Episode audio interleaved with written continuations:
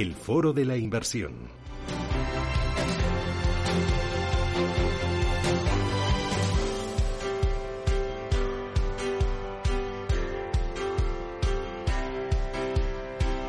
Hoy con Carlos García Ciriza. Carlos, ¿qué tal? buenos días.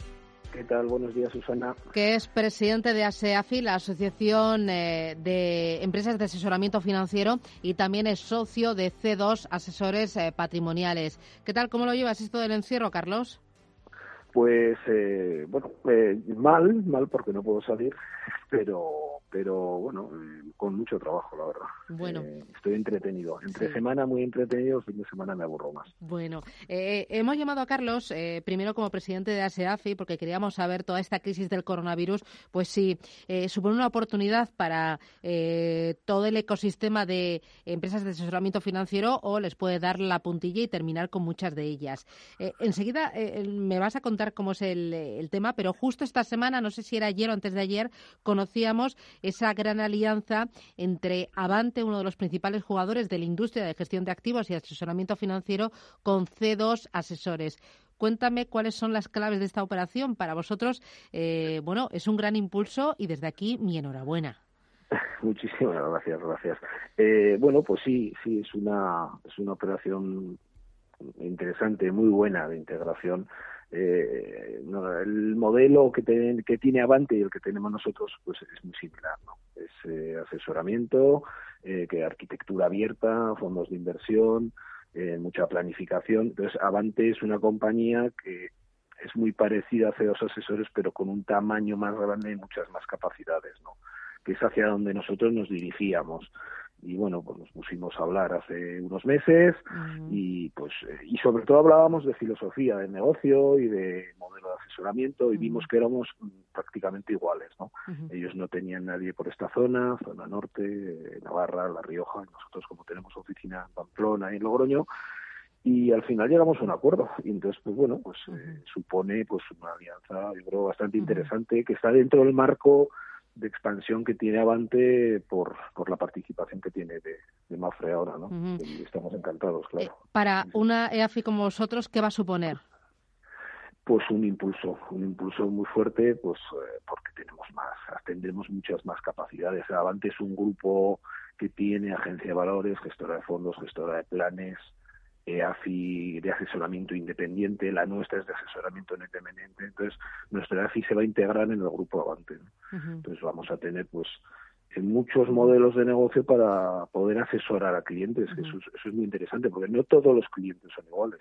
Y, a los clientes que asesorarlos, pues hay que adaptarse un poquito a su manera de, trabajar también. ¿no? Y luego tienen una cosa muy interesante que es eh, la planificación patrimonial que hacen. ¿no? Entonces, eh, que es, que es yo creo lo más importante ¿no? cuando estás asesorando a un cliente. El cliente es lo primero y te tienes que adaptar a sus circunstancias, más que ir solo a la búsqueda de rentabilidades. eso está muy bien, pero eso va unido a la planificación personal que tiene él. ¿no? Eh, me decías que esta operación se viene mascando desde hace ya unos cuantos meses. ¿El tema del coronavirus lo ha acelerado? ¿Ha tenido algo que ver o no?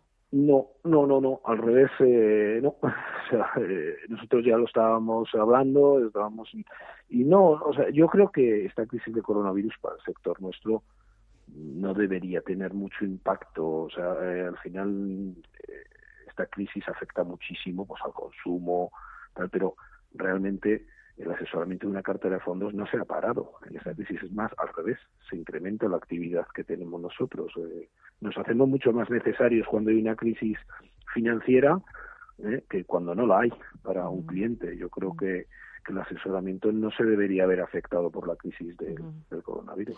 Bueno, todo lo contrario, ¿no? Eh, sois más necesarios, ahora el cliente demanda más atención, más explicaciones, el estar todavía más pegado porque la incertidumbre en el resto de su entorno es mucho mayor y ahí tenéis una oportunidad muy importante para poneros en valor.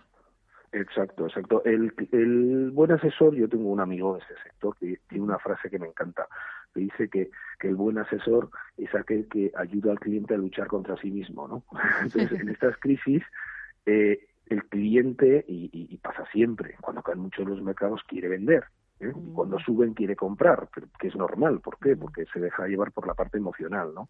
Y ahí es donde tienen que estar los asesores para coger de la mano al cliente y ayudarle a hacer las cosas bien, y a posicionar bien las carteras, pues son momentos en los que es muy fácil equivocarse y dejarse llevar y equivocarse y posicionarse mal y pues, pues, yo creo que no es que sea bueno pero bueno es de las crisis financieras yo creo que el asesoramiento financiero eh, le ayudan un poquito, ¿no? Para desarrollarse.